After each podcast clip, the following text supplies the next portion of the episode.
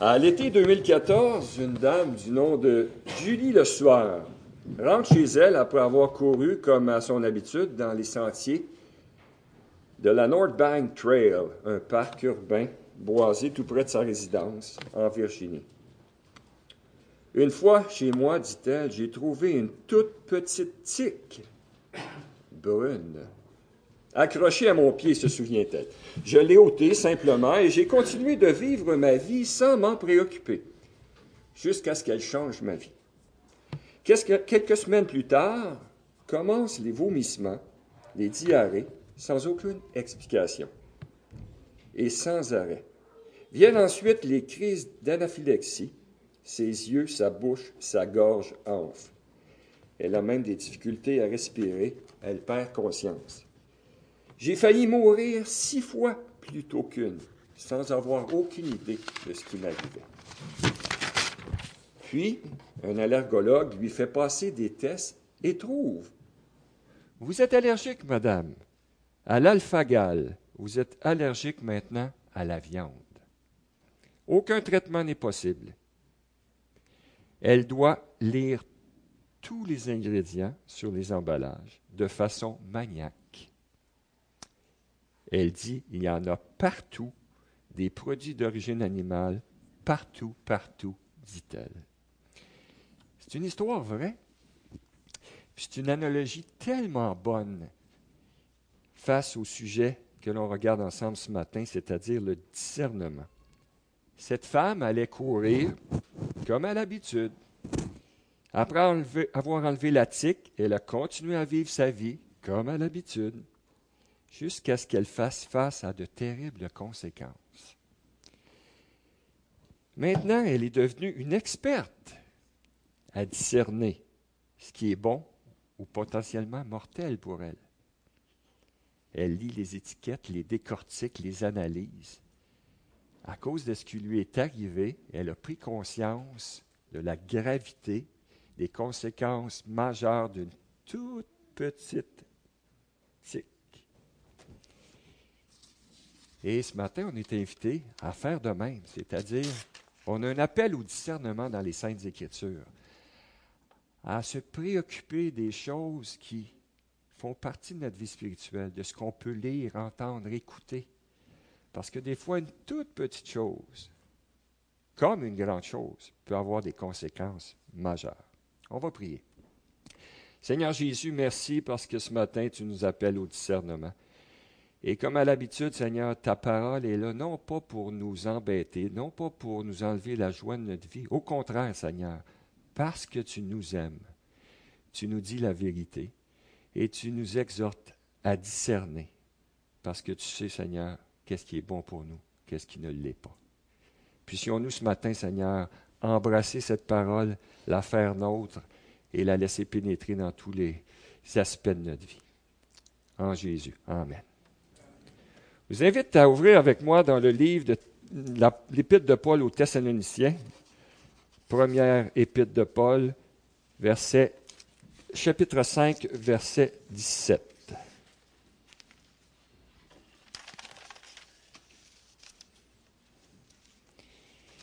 On peut lire au verset 17, on peut même aller au verset 16, Soyez toujours joyeux, priez sans cesse, rendez grâce en toutes choses, car c'est à votre égard la volonté de Dieu en Jésus-Christ. N'éteignez pas l'esprit, ne méprisez pas les prophéties, mais examinez toutes choses, retenez ce qui est bon, abstenez-vous de toute espèce de mal.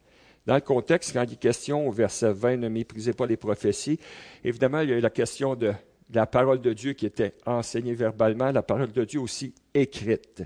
Et si les chrétiens de Béret, tout le monde se rappelle, ou presque dans Acte 17, les chrétiens de Béret étaient appelés des gens nobles, et que faisaient-ils? C'est qu'ils examinaient les Écritures pour voir si ce qu'on leur enseignait était vrai. Et qui avait enseigné? Paul. Donc, si les gens de Béret prenaient soin de regarder si dans les Écritures ce que Paul avait dit était vrai, à combien plus forte raison hein, sommes-nous encouragés à regarder ce que la parole de Dieu, ce qu'on que, ce qu'on entend, ce qu'on peut lire, ce qu'on peut écouter est vrai.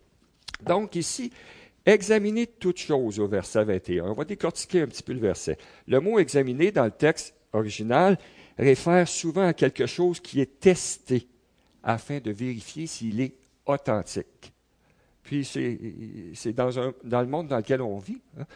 Le mensonge est omniprésent. L'authenticité est parfois simplement une apparence. Derrière une apparence d'authenticité, on peut trouver bien, bien autre chose que la vérité. Donc, on est appelé à tester toute chose pour voir si c'est authentique, distinguer le vrai du faux, le bon du mauvais, savoir si c'est approuvé de Dieu ou non. Rappelons-nous, frères et sœurs, que l'Écriture nous met en garde à bien, bien, bien, bien des reprises d'être aux aguets. Hein, on peut aller dans la vie en se souciant peu ou pas de ce qu'on entend, de ce qu'on peut lire, de ce qu'on regarde. Mais au niveau spirituel, la parole est claire. On est appelé à faire attention parce qu'il y aura des doctrines de démons. C'est grave, hein? Euh, si on s'arrête. Au niveau spirituel, il y a des choses qui sont plus qu'humaines, qui sont enseignées ici et là, qui sont écrites ici et là. Des doctrines de démons des hérésies, des mythes, des faux enseignements, des commandements d'hommes, des fables, des philosophies humaines, qui sont des pièges pour ceux qui ne connaissent pas Christ, mais pour ceux qui connaissent Christ aussi, si on n'a pas le discernement. Jésus nous avertit bien clairement aussi. Qu'est-ce qu'il nous a dit? Il nous a dit qu'il y aurait des loups en habit de brebis. Hein? C'est assez clair. Nous sommes dans un monde de confusion, puis cette confusion est grande parce qu'il y a tellement de gens qui disent Moi, je parle au nom de Dieu, moi, je parle au nom de Christ, moi, je connais Dieu. Hein? Mais est-ce que c'est toujours le cas? Il faut toujours regarder l'enseignement de ces gens-là, la vie de ces gens-là, pour savoir si ça passe le test des Écritures. Et parce que, comme je disais tantôt, si ce n'est pas la vérité, ce sont des tics d'éthique dans notre vie. Dans Matthieu 16, vous vous rappelez l'épisode où Jésus dit aux Juifs, il dit, vous êtes capable de dire si demain il fera beau. Vous regardez le ciel, vous savez si demain il va faire beau ou si demain il y aura de la pluie. Puis à cette époque-là, les gens, ce n'étaient pas des météorologues, la science de la météorologie n'était pas avancée, mais malgré tout, de façon très simple, dans ce qu'ils pouvaient comprendre et connaître, ils savaient distinguer s'il faisait beau le lendemain ou pas. Puis Jésus leur dit, mais vous n'êtes même pas capable d'avoir le discernement pour savoir qu'est-ce que les Écritures disent de moi et qui je suis. Donc, Jésus est assez clair, la parole est assez claire, il faut être extrêmement prudent et on se doit, on se doit de faire attention et de bien discerner. Toujours dans le verset 21, ça dit, retenez ce qui est bon. Hein? Retenez, le mot retenez veut dire embrasser. Embrasser de tout cœur, prendre possession de la vérité. Ce qui est bon, c'est ce qui est de façon intrinsèque bon, donc par sa nature. quelque chose qui est bon, qui est vrai, qui est authentique. Pas juste bon à regarder, pas juste joli en apparence, mais authentiquement bon, intrinsèquement bon. Quand vous trouvez quelque chose de ce genre, faut se l'accaparer. Verset 22. Abstenez-vous de toute espèce de mal. Le verbe abstenir, c'est un mot très, très, très fort en grec qui signifie se, se tenir loin, même la notion de fuir, de partir à la course, de prendre ses jambes à son cou et de s'en éloigner. Que ce soit de l'enseignement, que ce soit des pensées, que ce soit des actions. En aucun endroit, frères et sœurs, dans les Écritures, sommes-nous encouragés à nous exposer à ce qui est faux? Nous sommes toujours invités à fuir. Le mal, ici, implique le mal dans le sens actif du terme. Quelque chose de malin, de nocif, de nuisible pour quiconque y touche. Donc, gardons en tête que s'abstenir, c'est fuir. En guise de conclusion pour cette introduction, on est appelé à discerner, c'est clair, Romains 12, 2, pour ceux qui s'en souviennent par cœur, nous dit Ne vous conformez pas au siècle, présent. Ça veut-tu dire qu'il faut se conformer au siècle passé? Non. Ça veut dire tout ce qui est dans ce siècle contraire à ce que Dieu veut, dans ce qui est propagé, de quelque façon que ce soit, hein, on ne doit pas s'y conformer. Pourquoi? Parce qu'il y a tellement de choses contraires à ce que Dieu veut pour nous. Ne vous conformez pas au siècle présent, mais soyez transformés. Comment sommes-nous transformés? Par le renouvellement de l'intelligence. Pourquoi? Afin qu'on puisse discerner quelle est la volonté de Dieu, ce qui est bon, agréable et parfait. Donc, c'est ça le discernement. Arriver à savoir qu'est-ce qui est mauvais, bon, vrai, faux, bon, agréable et parfait. Lui obéir, obéir à Dieu en, mettant en pratique ce qui est bon, agréable et parfait, c'est la façon de lui rendre gloire. Hein. Ça rend gloire à Dieu, ça l'honore quand on est obéissant. Lui obéir, c'est notre façon de lui dire Je t'aime. Comment est-ce qu'on dit Je t'aime à Dieu? Jésus disait Celui qui a mes commandements et qui les garde, c'est celui qui. Et celui qui m'aime sera aimé de mon Père, et ainsi de suite. Donc, dire du bout des lèvres Seigneur, je t'aime, c'est une chose. Mais vivre en obéissant, c'est la vraie façon de dire à Dieu Je t'aime. Hein? C'est comme dire Chérie, je t'aime. Mais je ne sors jamais vidange ou je fais pas ci, je fais pas ça, je fais rien qui te le prouve. Hein? On dit souvent au Québec, il faut que les bottines suivent les babines. Hein? Donc, il faut mettre en pratique la parole de Dieu. Et lui obéir, c'est ultimement pour notre plus grand bien. Et ça, il ne faut pas l'oublier. Dieu nous a créés, c'est ce qui est bon pour nous. Donc, lui obéir, c'est ultimement quelque chose qui va être bénéfique pour nous.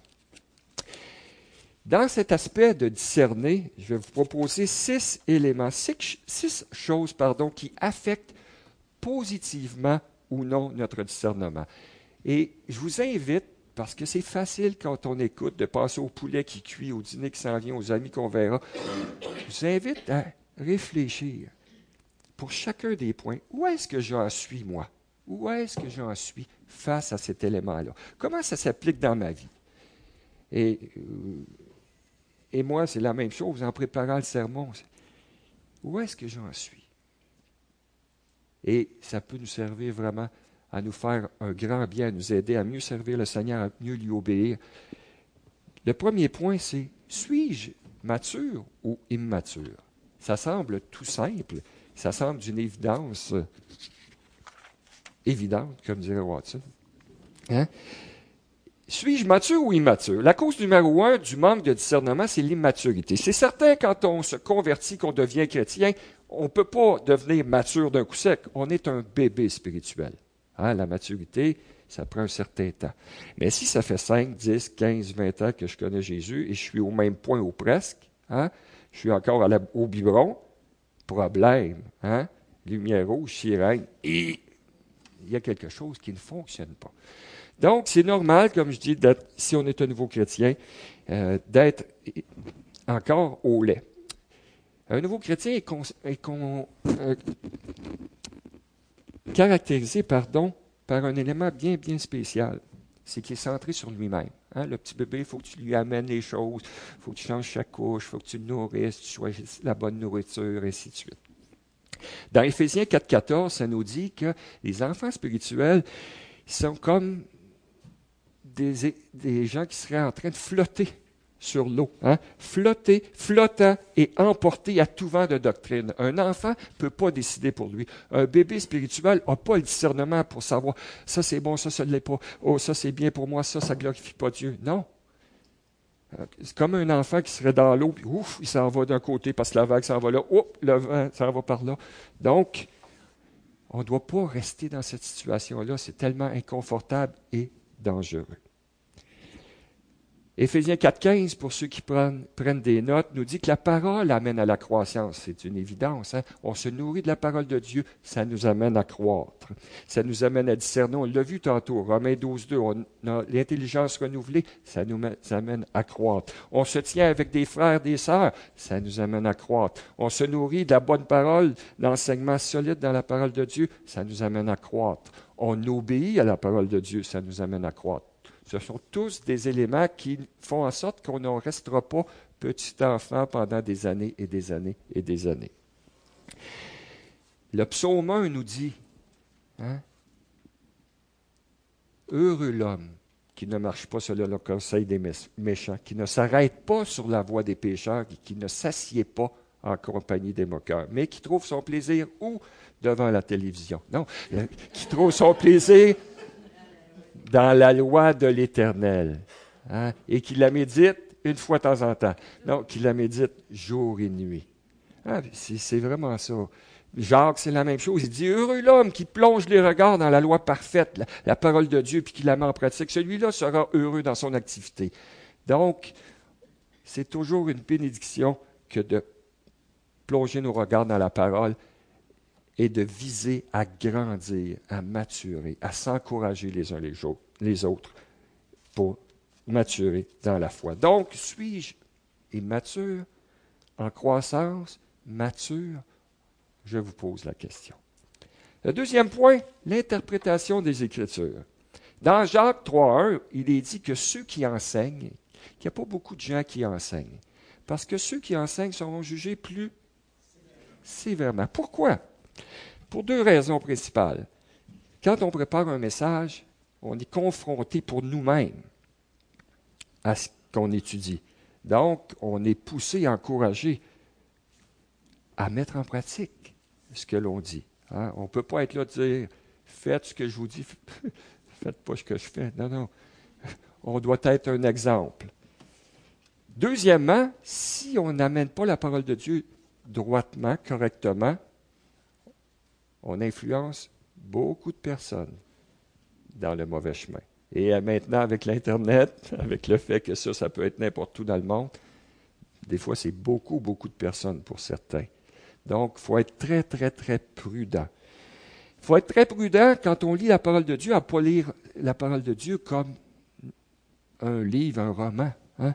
Il faut savoir interpréter. Il faut prendre notre temps, puis savoir que qu'est-ce que l'auteur a voulu dire à ces gens-là quand il a écrit, quand il a parlé? En anglais, on appelle ça le then and there. À cette époque-là, à ce moment-là, ce qui a été écrit, ce qui a été prononcer qu'est-ce que ça voulait dire? Ensuite, on revient dans notre siècle, on se dit, et maintenant, pour nous aujourd'hui, on peut l'appliquer.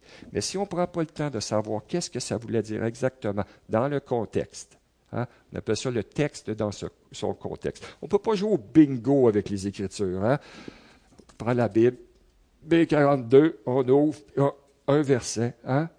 On connaît tous l'histoire de la personne qui faisait ça, qui dit Et, Judas se pendit, genre, tourne, et toi fais de même. Non, non. On ne peut pas, c'est pas comme ça que la parole de Dieu se lit. Ça se lit avec sérieux, ça se lit avec beaucoup de révérence et ça se lit en suivant des règles bien, bien, bien établies. Aujourd'hui, comme je le disais tantôt et je vais le répéter souvent, il y a toutes sortes d'enseignants, toutes sortes de personnes qui se réclament de Christ. Frères et sœurs, faisons attention. À la télévision, dans les livres, dans les librairies, pas parce que quelque chose a supposément une estampe chrétienne que c'est saint, que c'est bon. Je ne suis pas du genre à nommer des noms pour nommer des noms. Regarde aujourd'hui euh, l'évangile de la prospérité combien de prédicateurs supposément appartenant à Jésus nous présentent un faux évangile? Si tu es un chrétien, tu devrais être absolument en santé, tu devrais être absolument riche. Hein? Ainsi de suite, ainsi de suite. Ils n'ont pas connu Paul, ils n'ont pas connu les apôtres, euh, qui ont souffert tellement pour la foi. 150 millions de chrétiens au moins aujourd'hui sont persécutés. Un faux évangile quand on lit, quand on écoute la parole venant de quiconque, on doit se poser quelques questions. C'est qui, lui? Il vient d'où? Comment est-il venu à Jésus-Christ? C'est quoi son témoignage? C'est quoi sa formation? De quel droit peut-il parler au nom de Dieu? À quoi ressemble sa vie? Est-ce qu'il se promène en jet privé? Est-ce qu'il a une fortune évaluée à 20-25 millions, puis que c'est peut-être pas cochère, cochère au niveau de comment il a gagné ses sous? Est-ce qu'il profite des gens? Est-ce qu'il prêche la parole pour un gain sordide? comme disent les Écritures? Et ce que je viens de vous décrire là, sait que trop, qu'il y en a un, puis un autre, puis un autre. C'est hallucinant. Je regardais dernièrement une liste de supposés prédicateurs qui parlent au nom de Dieu, leur fortune et ce qu'ils enseignent. C'est incroyable. C'est incroyable. Quand Jésus dit au jugement, plusieurs diront, Seigneur, Seigneur, n'avons-nous pas prophétisé en ton nom? Seigneur, Seigneur, n'avons-nous pas fait des miracles en ton nom? Qu'est-ce que Jésus répond? Retirez-vous de moi, vous qui commettez l'iniquité, je ne vous ai jamais connu. Donc, faisons attention, frères et sœurs, choisissons avec parcimonie euh, et avec sagesse de qui on écoute la parole de Dieu. Quels sont les livres que nous lisons? On fait ça pour un médecin. Qui d'entre nous irions voir un médecin qui a passé une fin de semaine à étudier le corps humain et qui maintenant nous soignerait? Qui a un diplôme qui est plus ou moins fiable? Mais non, on, essaie par tous les moyens qu'on a de savoir si le médecin qu'on consulte est compétent. Hein? Et que ce soit, on se donne plus de troubles des fois pour trouver un bon garagiste que pour savoir si le livre que je lis en vaut la peine. Hein? C'est assez incroyable des fois. Donc, soyons aux aguets et faisons attention. Ils ont de discernement. Il n'y a pas de place quand on lit les Écritures, frères et sœurs, pour la paresse ou pour l'anti-intellectualisme. Vous savez, ceux qui disent Oh, moi, ben, je vais vous dire ce que Jésus a mis sur mon cœur ce matin. Aucune préparation. Hein? Oh, moi, quand je lis la parole, je n'ai pas vraiment besoin d'étudier. J'écoute ce que Dieu met dans mon cœur. Je lis là, puis en dedans, j'écoute la petite voix qui me dit ça, ça veut dire ça, ça, ça veut dire ça. On rit peut-être, mais il y a carrément des gens qui font ça qui enseigne ça. Donc, laissez le, cerveau au vestiaire, hein? laissez la théologie dans les boîtes pour approcher la parole de Dieu. Jamais, jamais, jamais, jamais. 2 Timothée 2,15, l'apôtre Paul parle à Timothée, il, dit, il lui dit d'être un ouvrier qui dispense droitement la parole de la vérité. Donc, très, très important de garder ça en tête, frères et sœurs. De qui écoutons-nous la parole? Que lisons-nous? Et nous-mêmes, quand nous approchons la parole, ayons une attitude de révérence et assurons-nous de respecter tout ce qui est à respecter dans la façon d'interpréter les Écritures. Interpréter, c'est sérieux. Troisième point, être bien fondé. Il y a des gens qui ont des maisons, à Montréal entre autres, qui progressivement s'enlisent. La maison baisse, l'adresse change de place. Puis c'est pas l'adresse, c'est la maison avec l'adresse. Hein. Et ces gens-là sont obligés de dépenser beaucoup d'argent pour faire ce qu'ils appellent pieuter leur maison, hein, pour que la maison soit mise par en dessous sur du solide pour arrêter de baisser comme ça. Hein? Parce que tu as acheté un seul sous-sol. Tu n'en veux pas deux à la longue. Hein? Donc, en tant que chrétien, c'est la même chose. On a besoin d'être bien fondé. Puis souvent, une compréhension superficielle des Écritures, à quoi ça mène? Si on ne connaît pas bien les Écritures, on a une compréhension qui va devenir erronée des Écritures. Puis si on a une compréhension qui est erronée, on va manquer par la force des choses de conviction. Puis aujourd'hui, par contre, quelqu'un qui prend position, quelqu'un qui a des convictions face à la parole de Dieu, souvent est critiqué. Souvent, on vous dit Hey, tu coupes les cheveux en quatre, là. Tu manques d'amour. Sois pas si dur, sois pas si droit. Tu manques d'amour. Hein? La norme aujourd'hui, c'est la tolérance. La tolérance passe avant tout au nom de la tolérance, au nom de l'unité, au nom de l'amour, au nom des relations, tout ça est mis au-dessus de la vérité. Qui nous aime le plus? Dieu. Qui nous a dit le plus la vérité? Dieu. Est-ce que les deux sont incompatibles? Non. L'amour pousse à dire la vérité avec respect, mais l'amour est à la source L'amour pousse à dire la vérité. Dire la vérité à quelqu'un, surtout si la personne ne connaît pas Jésus-Christ et s'en va en enfer, ce n'est pas un manque d'amour, c'est d'avoir beaucoup d'amour. Hein? On ne prendrait jamais, euh, serait jamais porté à dire Hey, il y a un gros trou là-bas, là. Je vais le regarder passer en voiture puis aller dans le trou. Puis je vais regarder un autre passer puis aller dans le trou. Non, on s'efforcerait. monsieur, monsieur, attention, hein, euh, c'est dangereux, arrêtez-vous. On mettrait des cônes, on, appellerait la police, on ferait quelque chose.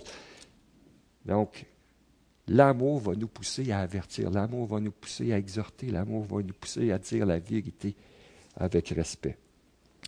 Donc, on peut s'éloigner souvent dans la clarté doctrinale et des convictions parce qu'on dit on ne veut pas choquer, on ne veut pas brusquer, on ne veut pas euh, euh, manquer d'amour. Non, non, non. D'autres vont dire la doctrine divise. Ben oui, la doctrine divise. J'espère. La doctrine, c'est différencier entre le vrai du faux, le bon du, mauvais. C'est certain, la doctrine divise. Mais la, doctrine, dans un monde où les relations, c'est ce qui est le plus important, c'est pas bien vu. Et non, frères et sœurs, la saine doctrine est primordiale, primordiale. Si vous voulez une fausse unité, j'ai une belle recette pour vous. Une tasse d'élimination de la doctrine. Faites bouillir à 350, mettez de côté les convictions impopulaires. Ne dites rien qui puisse offenser autrui. Et quand tout ça est prêt, vous sortez ça du four, puis vous avez une fausse unité bien cuite. Hein? Par contre, avec ça, vont disparaître bien d'autres choses. La vérité, le discernement, la justice, la pureté, la sainteté, la discipline, l'amour, la maturité spirituelle et Dieu lui-même va aller dans le drain. Hein? Parce que pas de doctrine, tout ça s'ensuit. Hein? C'est comme un jeu de cartes, hein? un jeu de domino. T'en enlèves un, puis là, tout part. Tout part. Sommes-nous bien fondés? Ou bien on aurait besoin de poser des pieux parce qu'on s'enfonce? À quoi ressemble ta maison spirituelle? Solide? Solide dans la compréhension, solide dans ce que tu crois, solide dans ce que tu mets en pratique. Jésus disait, hein, le fou sur le sable bâtit sa maison. Hein. La fondation solide, c'est ce que l'on croit et ce que l'on met en pratique. Très, très, très important. Quatrième point. La parole de Dieu nous appelle à être tranchants. C'est un peu dans l'esprit du point qui précédait. Aujourd'hui, on est dans un monde de relativisme. Relativisme veut dire simplement qu'il n'y a plus d'absolu. Il n'y a rien qui est clair, net et précis au niveau spirituel. C'est assez surprenant de voir ça, comment on se fait dire souvent Oh, tu viens de me partager ça, c'est bon pour toi, c'est correct. Là, l'autre à côté, toi, c'est bon pour toi. 7 milliards de personnes, 7 milliards de vérités. Mais tous ceux qui disent que la vérité au niveau spirituel est relative, tu leur dirais, ben, moi je suis chimiste. Puis un lundi matin, je prends la formule Y avec la formule Z, puis ça donne ça pour faire telle expérience. Oh, mais je me suis dit que probablement la réaction serait différente. Euh, voyez un peu l'idée. Le chimiste a des absolus. Il ne peut pas mélanger n'importe quoi avec n'importe quoi. Euh, les scientifiques ne peuvent pas faire n'importe quoi de n'importe quelle façon. Il y a des absolus. Ils doivent respecter des règles, sinon il y aurait quelques explosions. Hein. Mais au niveau spirituel, non. L'éternité, il n'y a pas d'absolu. C'est ce qui est le plus important, mais il n'y a pas d'absolu. Chacun décide de ce qui est bon pour lui de ce qui est noir ou blanc, de ce qui est vrai ou faux. La parole de Dieu n'est pas subjective, subjective. Elle affirme que certaines choses sont vraies, que d'autres sont fausses, que d'autres sont bonnes, que d'autres sont mauvaises. les absolus font partie intégrante des Saintes Écritures. Quand on prend position pour la vérité, on prend automatiquement une position tranchante. Est-ce que notre couteau spirituel est tellement peu aiguisé qu'on n'est plus capable de couper? Ou on a un couteau spirituel bien tranchant? Est-ce que nos positions sont claires? Ça va mal hein, quand on prend un couteau et tu veux couper la tomate, puis coupe. hein? Ça va très mal. Spirituellement, c'est la même chose. Il faut que notre couteau soit bien aiguisé, qu'il soit bien tranchant. de la Genèse à l'Apocalypse, on voit que c'est très tranchant. Jardin d'Éden, deux arbres, un accessible, l'autre interdit. Destinée des hommes, deux endroits, le ciel ou l'enfer. Le purgatoire n'existe pas. Ceux qui appartiennent à Dieu ou au diable, la vie éternelle ou la condamnation éternelle. Ceux qui sont avec Christ ou sans Christ. Ceux qui sont dans le royaume ou hors du royaume. La vie et la mort, la vérité et le mensonge, le vrai et le faux, la sagesse de Dieu, la sagesse du monde. Jésus n'a pas dit Je suis un des chemins, si ça ne te tente pas de me prendre, prends celui d'à côté. Non, il dit Je suis le chemin, la vérité, pas une vérité, la vérité et la vie. Nul ne vient au Père que par moi. Acte 4, 12. Il a été donné sous le ciel aucun autre nom par qui nous pouvions être sauvés. Donc, la vie spirituelle, ce n'est pas un buffet. Oh, ça c'est bon. Oh, ça non. Oh, ça c'est bon. Oh, ça, ça me tente pas. Non, non, non. C'est très clair, net, précis, tranchant. Dans quel état est ton couteau? Hein? Je suis sûr que quand vous allez couper quelque chose, vous allez passer à moi.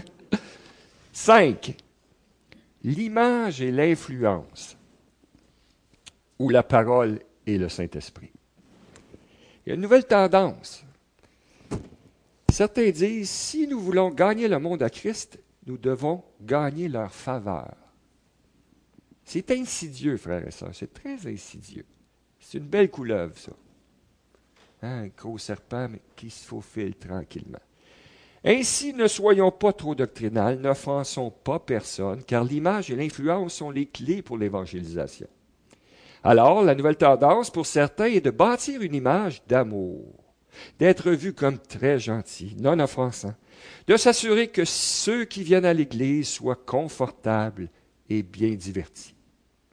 L'idée étant que si les gens nous aiment, ils aimeront aussi Jésus. C'est très dangereux et très faux. Ça ne veut pas dire qu'on est appelé à être des herbettes, puis à ne pas avoir de façon, puis à partager l'Évangile en manquant de respect. Au contraire, on est appelé à partager dans l'amour le respect, la vérité. Mais c'est spirituellement que les choses se font. C'est la parole de Dieu avec le Saint-Esprit qui touche les cœurs. On ne peut pas marketer Jésus. On ne peut pas faire du marketing avec le Seigneur. Depuis quand l'image et l'influence doivent prendre la place de la vérité de la parole de Dieu et de la puissance du Saint-Esprit? Malheureusement, dans bien des cas, c'est ce qu'on voit. Quand on vient ici, frères et sœurs, on sait qu'on vient pour adorer Dieu. Hein? on vient aussi pour être édifié, puis ensuite on, on sort d'ici, on est dispersé pour annoncer l'Évangile. En gros, c'est ça. C'est certain que l'Évangile va être prêché ici, mais dans le sens que le but premier, c'est d'être outillé pour apporter l'Évangile. Il ne faut jamais modifier le message. Il ne faut jamais modifier le contenu ni le contenant. Parce que souvent, en dessous de ça, qu'est-ce qui se cache? C'est qu'on veut éviter d'être persécuté. On veut éviter les tensions. On aime tellement notre petite vie, notre petite personne, que des fois on fait des culbutes. On pourrait même être engagé au cercle du soleil pour faire de la contorsion, pour ne pas dire les choses telles qu'elles doivent être dites, pour ne pas présenter le message tel qu'il doit être présenté. Hein? On a tous vu le cycle du soleil, des fois, comment ça peut se contorsionner, euh, ces acrobates-là. Et ça va tellement loin cette approche-là, ça en est triste. Quand on regarde l'apôtre Paul, je vous invite à tourner dans 1 Corinthiens 4, 9, à 13. 1 Corinthiens 4, 9 à 13.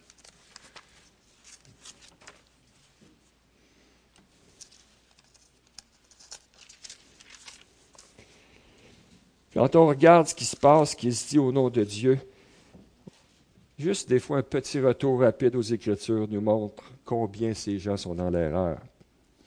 Paul dit au verset 9, Car Dieu, il me semble, a fait de nous, apôtres, les derniers des hommes, des condamnés à mort en quelque sorte, puisque nous avons été un spectacle au monde, aux anges et aux hommes. Nous sommes fous à cause de Christ, mais vous, vous êtes sages en Christ. Nous sommes faibles, mais vous, vous êtes forts. Vous êtes honorés, et nous sommes méprisés. Jusqu'à cette heure, nous souffrons la faim, la soif, la nudité. Nous sommes maltraités, errants çà et là. Nous nous fatiguons à travailler de nos propres mains. Injuriés, nous bénissons, persécutés, nous supportons.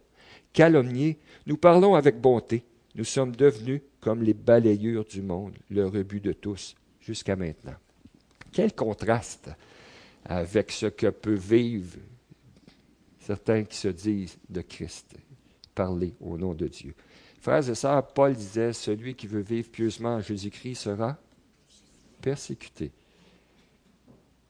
Donc, gardons en tête qu'il ne faut pas courir après la persécution, qu'il ne faut pas courir après la tension. Mais si parce qu'on vit au nom de Dieu, dans la sainteté, si parce qu'on partage l'Évangile, dans le respect avec l'amour, qu'on partage le vrai message, il y a tension, il y a rejet, il y a persécution, c'est normal. Jésus a dit, ils m'ont haï, ils vous haïront. Donc, n'essayons pas de ménager la chèvre et le chou.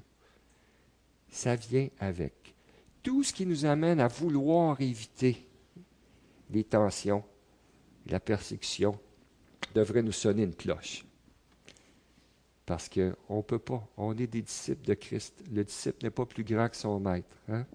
Rappelons-nous qu'il se peut, comme au moins 150 millions de frères et sœurs dans le monde, que nous souffrions à cause de Christ. Ici, on est tellement bien, tellement libre on peut se réunir, on ne pense jamais de se faire arrêter en venant à l'Église. On, peut lire notre Bible, euh, comme notre frère Mario partageait dernièrement, ce frère en Irak qui doit cacher sa Bible dans son arrière-cour. Et la nuit, il se lève, il va déterrer sa Bible, il lit un peu, il la recache. Ici, on en a cinq, six, puis il y, a, des fois dans nos bibliothèques, puis des fois elles deviennent poussiéreuses. Donc, gardons en tête que suivre Jésus, parfois, peut être coûteux. Si tu suis Jésus et ta vie est belle puis qu'il n'y a jamais de tension, demande-toi si tu suis vraiment Jésus. Parce qu'on est dans un monde de ténèbres qui est sous la puissance du malin. Et nous, on est comme des poissons qui allons à contre-courant. Si tu n'as pas d'eau dans les yeux, il y a un problème.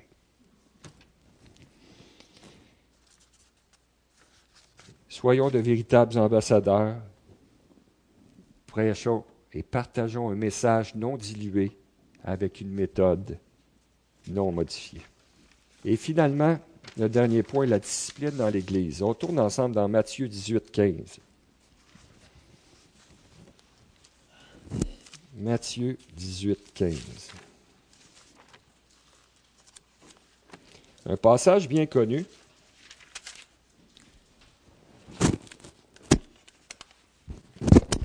Désolé.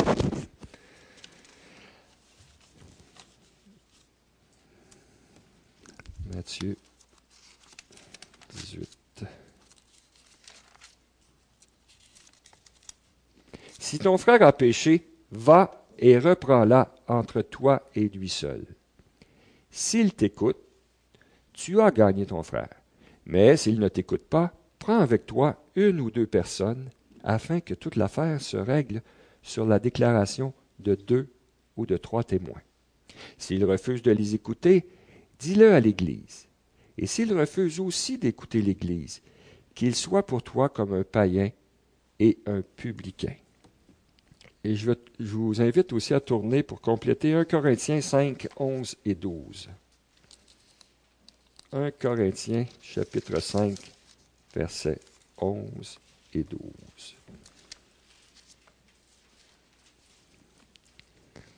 Paul parle aux chrétiens et leur dit, Maintenant, ce que je vous ai écrit, c'est de ne pas avoir de relation avec quelqu'un qui, se nommant frère, est débauché, ou cupide, ou idolâtre, ou outrageux, ou ivrogne, ou ravisseur, de ne pas même manger avec un tel homme. Qu'ai-je en effet à juger, juger pardon, ceux du dehors? N'est-ce pas ceux du dedans que vous avez à juger? Pour ceux du dehors, Dieu les juge. ôtez le méchant du milieu de vous. C'est dur, hein? C'est un appel à la sainteté. L'Église de Dieu est chère au cœur de Dieu. Et Dieu ne veut pas que le péché, de façon pratique, pratique, pratique, soit présent dans son Église. Il faut mettre un mur entre le monde et l'Église, entre le péché et l'Église. Le jour où il n'y a plus de discipline dans l'Église, le mur tombe. Puis, le monde se mélange à l'Église. C'est comme les mauvaises herbes. Hein? J'avais une cliente cette semaine, euh, une belle entrée d'asphalte. Des plantes dont j'ignore le nom, qui sont en train de pousser et tout défoncer son asphalte. Le péché est comme les plantes vivaces. Si on ne l'irradie pas, il passe partout, passe partout, passe partout. On se rappelle d'Ananias et Saphira dans Actes 5, 1 à 11. On a le temps de tourner. Allons-y. Acte 5, 1 à 11.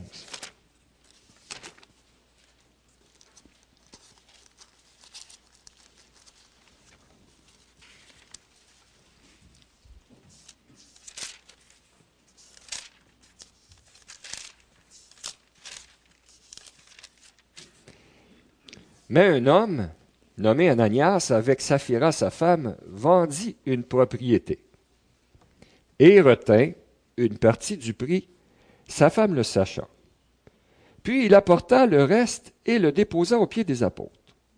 Pierre lui dit, Ananias, pourquoi Satan a-t-il rempli ton cœur au point que tu mentes au Saint-Esprit et que tu aies retenu une partie du prix du champ? S'il n'avait pas été vendu, ne, ne te restait-il pas? Et après qu'il a été vendu, le prix n'était-il pas à ta disposition? Comment as-tu pu mettre en ton cœur un pareil dessein? Ce n'est pas à des hommes que tu as menti, mais à Dieu. Ananias, entendant ces paroles, tomba et expira. Une grande crainte saisit tous les auditeurs. Les jeunes gens, s'étant levés, l'enveloppèrent, l'emportèrent et l'ensevelirent. Environ trois heures plus tard, sa femme entra sans savoir ce qui était arrivé. Pierre lui adressa la parole. Dis-moi, est-ce à un tel prix que vous avez vendu le champ? Oui, répondit-elle. C'est à ce prix-là. Alors Pierre lui dit Comment vous êtes vous êtes-vous accordé pour tenter l'Esprit du Seigneur? Voici ceux qui ont enseveli ton mari sont à la porte, et ils t'emporteront. Au même instant, elle tomba au pied de la porte et expira. Les jeunes gens étant entrés, la trouvèrent morte, et l'emportèrent et l'ensevelirent auprès de son mari. Une grande crainte s'empara de toute l'assemblée et de tous ceux qui apprirent ces choses. Quand on prend Matthieu, ce que Paul dit, ce qu'on voit ici, on voit la solennité, l'importance, le sérieux d'exercer la discipline dans l'Église. Je me rappelle quand je suis venu au Seigneur en 79, pas tellement longtemps après, j'étais assis en arrière où Pierre et son épouse sont. Puis il y a un homme qui était venu à l'avant, puis ce que je comprenais, c'est qu'il était discipliné par l'Église, puis il était venu demander pardon. Et évidemment, je ne comprenais pas tous les tenants et aboutissants, mais quand on exerce la discipline, ça fait réaliser à tous et chacun que le péché qui dure et qui dure et qui perdure. Le péché chez quelqu'un qui a été approché un à un, deux à deux, que l'Église a exhorté à se repentir, mais qui n'a pas voulu, n'est pas toléré dans l'Église. C'est primordial, frères et sœurs, d'exercer la discipline dans l'Église. Parce que sinon, à un moment donné, ça devient un club social. N'importe qui, vivant n'importe comment, est ici continuellement. Et si la parole n'est pas prêchée droitement, si la discipline n'est pas faite droitement, les gens restent confortables quand ils ne devraient pas l'être. Hein, la parole de Dieu est là pour réconforter les perturbés et pour perturber les confortables. Hein? Donc, on doit prendre au sérieux ce que le Seigneur nous dit de faire. Ne pas endurer le péché qui perdure, perdure, perdure dans l'assemblée. Et le but n'est pas de rejeter quelqu'un. Au contraire, c'est une fois, deux fois, trois fois que la personne est approchée quand on regarde Matthieu. Pour dire, frère, sœur, tu désobéis au Seigneur. Frère, sœur, tu te fais du mal. Frère, sœur, tu te dis chrétien, mais tu vis de la sorte, sans arrêt. La parole de Dieu t'exhorte à t'humilier, à te repentir, à venir à Christ, à demander pardon. On le fait en tant que chrétien par amour pour toi. Donc, c'est vraiment un appel à la repentance que la discipline. C'est un appel d'amour. Tu te fais du mal. Reviens à Christ. Mais si la personne s'entête, s'entête, s'entête, c'est clair, hein? la personne doit discipliner, considérer. Hein? Même pas manger avec une personne qui, se disant croyant, vit dans l'immoralité. C'est dur, mais c'est pour que la personne par tous les moyens en viennent qu'à comprendre. Un enfant de Dieu ne marche pas dans les ténèbres continuellement. Hein? Il n'y a pas de place entre l'impureté et la sainteté. Et ceux et celles qui voient la discipline, quand elle est bien appliquée, réalisent pour leur propre vie qu'ici, c'est la maison de Dieu, que le peuple de Dieu, c'est le peuple de Dieu. L'Église, ecclésia en grec, veut dire appelé hors de. Hein? On est dans le monde, on n'est plus du monde. Et si notre chrétienté ne nous fait pas réaliser qu'on est appelé à vivre différemment, à parler différemment, à penser différemment, c'est pas l'Évangile, c'est pas le christianisme. Hein? Nous ne sommes pas du monde, frères et sœurs. Il faut faire attention avec l'expression au Québec. Il n'est pas du monde. Hein? On doit être des gens bons et non pas des gens bons. Hein, des gens qui aimons les autres, faisons attention, soyons étant pleins d'amour, de compassion, de douceur, d'écoute. Mais on ne doit pas tolérer le péché dans nos vies, on ne doit pas tolérer, tolérer pardon, le péché dans l'Église. Donc, en espérant que ces six points qui ont été mentionnés et que je vous résume puissent être dans vos pensées, suis-je mature ou immature? Est-ce que j'ai une vie qui m'amène à progresser dans ma foi, dans mon obéissance? Ou bien est-ce que je suis encore au lait quand je ne, devrais plus l'être? Suis-je au biberon ou je mange de la nourriture solide? Est-ce que j'approche les Écritures de façon révérencieuse en faisant tout ce qu'il faut pour regarder lire les Écritures selon des règles bien établies pour ne pas faire dire aux Écritures n'importe quoi? Est-ce que je suis bien fondé ou pas? Ou est-ce que ma fondation est chambranlante? Est-ce que je suis solide dans la parole, solide doctrinalement? Est-ce que j'ai des positions tranchantes, c'est-à-dire très clairement entre le vrai et le faux, le, le bon, le mauvais? Est-ce que mon image est tellement importante que je néglige la vérité, que je néglige d'amener la parole droitement à tous ceux et celles qui m'entourent? Est-ce que la discipline dans l'Église est quelque chose qui est cher à mon cœur, que je comprends, et que même je suis porté à encourager, exhorter ceux et celles qui m'entourent quand je vois quelque chose de pas droit dans leur vie? La parole de Dieu nous dit, exhortez-vous les uns les autres. Hein? Encouragez-vous les uns les autres. Reprenez-vous les uns les autres. On est dans un siècle où souvent les gens vont dire Mêle-toi de tes affaires. Mais moi, je nous dis que la parole de Dieu nous dit Mêle-toi de mes affaires. Aime-moi assez que si je m'en vais dans le champ, tu vas me le dire.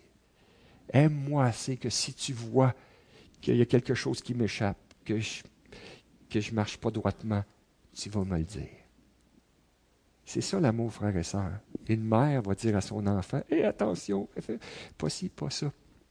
L'amour, c'est de prendre soin les uns des autres, de s'encourager les uns les autres. Ce n'est pas d'arriver avec la brique puis le fanal, on le sait. C'est de parler à autrui comme on aimerait qu'on nous parle si on est dans l'erreur. Mais c'est tellement, tellement important. Et dernier verset pour finaliser. On s'en va dans Hébreu 5. Hébreu 5. Si ma mémoire est bonne, ce serait le verset, verset 11. Hébreu 5, verset 11. Nous avons beaucoup à dire là-dessus et des choses difficiles à expliquer parce que vous êtes devenus lents à comprendre. Vous, en effet, qui depuis longtemps devriez être des maîtres, vous avez encore besoin qu'on vous enseigne les principes élémentaires des oracles de Dieu. Vous en êtes venus à avoir besoin de lait et non d'une nourriture solide. Or, quiconque en est au lait n'a pas l'expérience de la parole de justice, car il est un enfant. Mais la nourriture solide est pour les hommes faits pour ceux dont le jugement est exercé par l'usage à discerner ce qui est bien et ce qui est mal. Voyez, frères et sœurs, ça résume bien ce qu'on a vu ce matin. La maturité est étroitement liée au fait d'être capable de discerner ce qui est bien et ce qui est mal. Et comment arrive-t-on à discerner de plus en plus ce qui est bien, ce qui est mal, ce qui est vrai, ce qui est faux, ce qui est de Dieu, ce qui ne l'est pas, si tel homme ou telle personne prêche vraiment la parole ou pas? c'est par la pratique. Il n'y a pas d'autre façon. On prend les Écritures, on creuse. Ah, lui, il a dit ça. C'est-tu vraiment ça que la parole dit? Ah, ça, c'est écrit. C'est-tu vraiment biblique? Hein? On est appelé à faire ça. Pourquoi? Pour glorifier Dieu, hein? pour pouvoir lui obéir de la façon qu'il veut qu'on lui obéisse, pour pouvoir lui prouver qu'on l'aime et finalement pour éviter bien des problèmes dans nos vies tous les jours. Parce que des fois, on est dans le trouble et c'est simplement notre propre faute. Hein? Des fois, on était jeune, sûrement ça vous est arrivé. Hein. on se retrouve dans une position inconfortable, on se retrouve dans une position où on est vraiment dans l'embarras. Puis nos parents nous disaient Je te l'avais dit. Je te l'avais dit. Et on n'a pas pris soin d'écouter. On n'a pas pris soin d'obéir à ce qui nous était annoncé. Prions ensemble. Seigneur, merci pour ta sainte parole ce matin. Merci parce que tout ça découle, comme je le disais tout à l'heure, de ton amour, de ton amour pour toi, pour, pour nous, de ton amour, Seigneur, qui veut notre bien. Tu veux qu'on te glorifie, Seigneur, à nous, à mettre en pratique ces choses, à ne pas être des auditeurs oublieux, Seigneur. Les mettre en pratique pour pouvoir te glorifier, pour pouvoir te dire, on t'aime, Seigneur. Merci ta parole et qu'elle puisse faire son effet dans nos cœurs. Au nom de Jésus. Amen.